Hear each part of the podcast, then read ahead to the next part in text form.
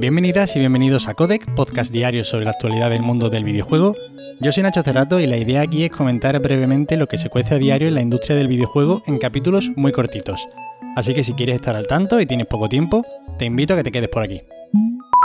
Y hoy tenemos que empezar hablando del Super Smash Bros. Ultimate y es que ayer se desveló el que sería el último personaje en cerrar definitivamente el plantel de luchadores de este magnífico juego, que se queda con un total de 82 personajes jugables. Este luchador no es otro que Sora, el prota de Kingdom Hearts. Y bueno, más que hablar en sí de lo que supone esta incorporación al plantel, que al fin y al cabo es un personaje más, me apetecía comentarlo porque todo el evento tuvo cierto regusto a despedida, ¿no? Al fin y al cabo es un juego que se ha ido actualizando y que se ha ido cuidando con muchísimo cariño durante prácticamente tres años y medio, en el que además, pues cada vez que se presentaba un personaje aparecía por ahí Masahiro Sakurai, un auténtico fenómeno en la industria del videojuego y que era el que estaba básicamente a la cabeza de este Super Smash Bros que además era agradecido de ver porque es de estos que se nota que quiere y que cree en lo que trabaja y te enseñaba las cosas nuevas que tenía para su juego con un entusiasmo, la verdad, muy contagioso. Siempre muy agradecido a todo el mundo, a todo el equipo, a las otras marcas de videojuego que se han relacionado con Super Smash Bros. Y en parte, pues claro, también es la despedida no solo del juego, sino de la vinculación entre este diseñador tan importante y este videojuego que es prácticamente perfecto. Sin enrollarme mucho más hablando de Sakurai, que parece que voy a hacer un obituario y bueno, yo espero que este señor siga haciendo videojuegos durante mucho tiempo. Comentar que esta es una de estas incorporaciones al plantel de Smash Bros. que trae consigo cositas bajo el brazo, ¿no? Hay veces que simplemente se añaden personajes y hay veces que estos personajes traen, pues por ejemplo, juegos para la Nintendo Switch. En este caso, Nintendo también ha anunciado que toda la saga Kingdom Hearts llegará a Nintendo Switch. Lo que pasa es que para mí esto es una noticia agridulce porque llega pero en versión de nube. Y las versiones de nube de Nintendo Switch no funcionan bien. No es una experiencia agradable, la verdad. Entiendo que el tercer Kingdom Hearts, el que salió para Play 4, no podría ir muy bien en estas consolas, ¿no? Pero hombre, podrían haber sacado el 1 y el 2 por lo menos. Y es que además la consola de Nintendo es una portátil. Bueno, es híbrida, pero es que incluso han sacado una versión, la Nintendo Switch Lite, que es muy portátil. Claro, si no vamos a poder jugar a este tipo de juegos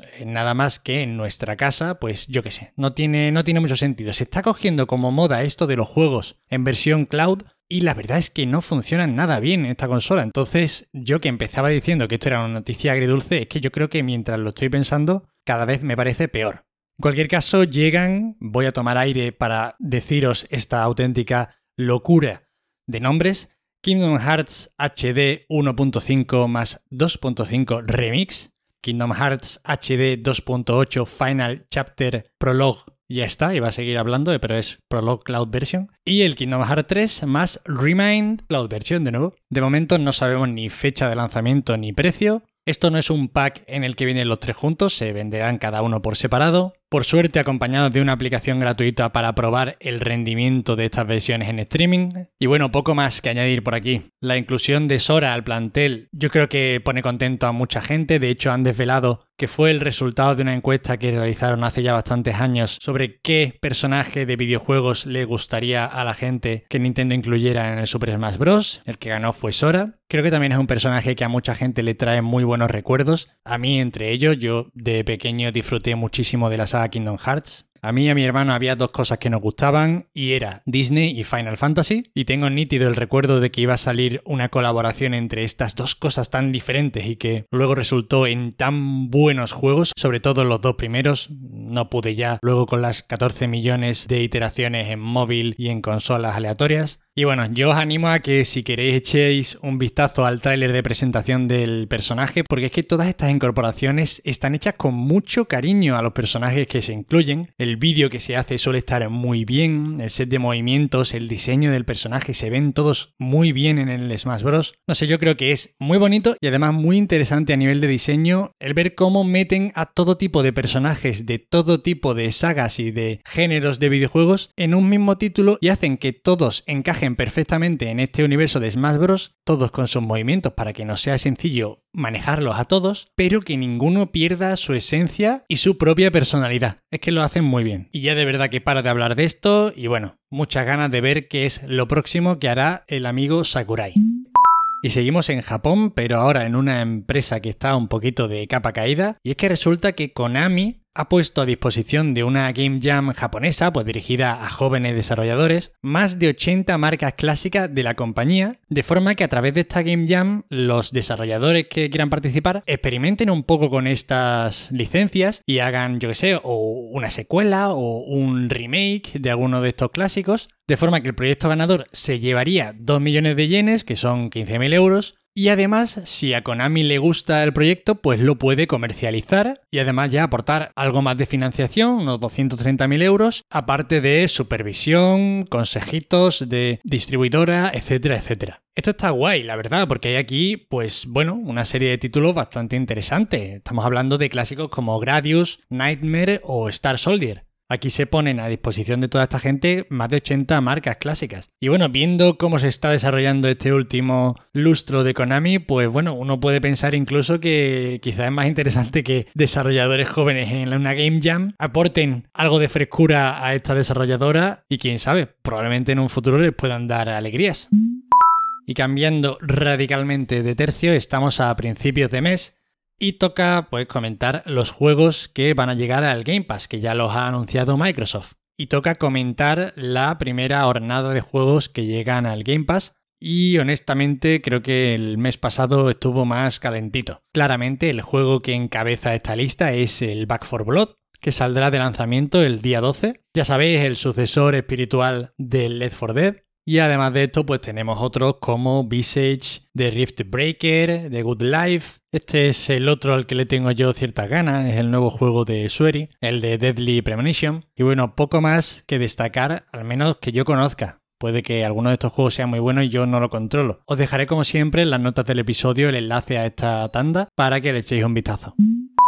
Y nos vamos ahora al otro lado para comentar los juegos que se incorporan al PlayStation Now en octubre, entre los que está un tal The Last of Us Parte 2. También estarán otros como el Desperados 3, el Fallout 76 o el Final Fantasy VIII Remastered, por ejemplo, que es el que toca este mes. Ya sabéis que van a ir saliendo poquito a poco. Y sobre la incorporación del The Last of Us Parte 2, reflexionaba Pep Sánchez de A Night y de Chiclana Friends y comentaba, y yo estoy de acuerdo, lo extraño de ese perfil de jugador que es tan hardcoreta como para estar suscrito a este catálogo de juegos en la nube. Más pensado, creo yo, para tener acceso a una biblioteca de juegos clásicos hasta de PlayStation 2 que para juegos modernos, porque no sale tanto.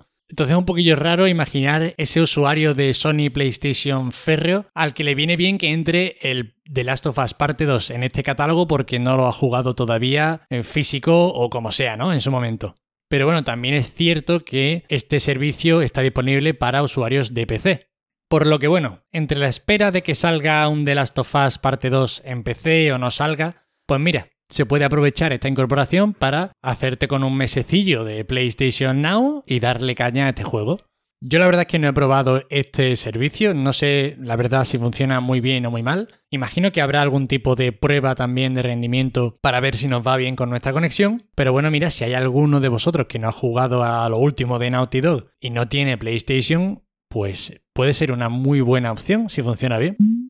Y hablando de juegos de terror en cierto sentido, porque The Last of Us parte 2 hay momentos en los que desde luego te acojona, hoy vamos a acabar hablando de nuevo de eFootball, el legendario juego de fútbol con la peor valoración de Steam, que ayer nos dejaba otra noticia para la risa, y es que la comunidad ha acabado etiquetando a este título como un juego de terror, de terror psicológico e incluso de contenido sexual. Bueno, tampoco nos tiene que sorprender, ¿no? Este juego quizá funcione mucho mejor como una experiencia de terror psicológico, ¿no? Al ver cómo se deforman los rostros de nuestros ídolos Messi o Cristiano. Y bueno, así quizás se le puede sacar un poquito de más jugo que como juego de fútbol. En fin, estas han sido todas las noticias de hoy, espero que os hayan resultado entretenidas. Ya sabéis, para cualquier queja, sugerencia o comentario me tenéis en arroba Nacho Cerrato en Twitter.